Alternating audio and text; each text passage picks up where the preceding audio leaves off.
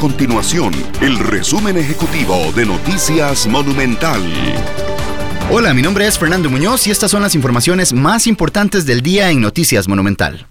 Al 10 de septiembre el país registra 1.325 casos nuevos de COVID-19, de los cuales 262 son por nexo epidemiológico y 1.063 por laboratorio para un total de 52.549 casos confirmados. Además, se contabilizan 20.322 personas recuperadas, por otra parte, 524 personas se encuentran hospitalizadas y 219 de ellas en una unidad de cuidados intensivos. Para hoy se reportan 24 fallecimientos y en total se contabilizan 567 muertes relacionadas con COVID-19.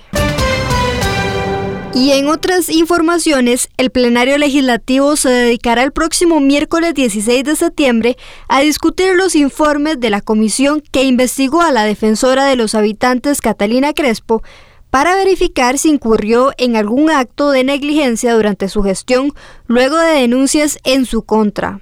En esa misma sesión, los diputados deberán votar si destituyen o no a Crespo de su cargo luego de la discusión. Estas y otras informaciones las puede encontrar en nuestro sitio web www.monumental.co.cr. Nuestro compromiso es mantener a Costa Rica informada. Esto fue el resumen ejecutivo de Noticias Monumental.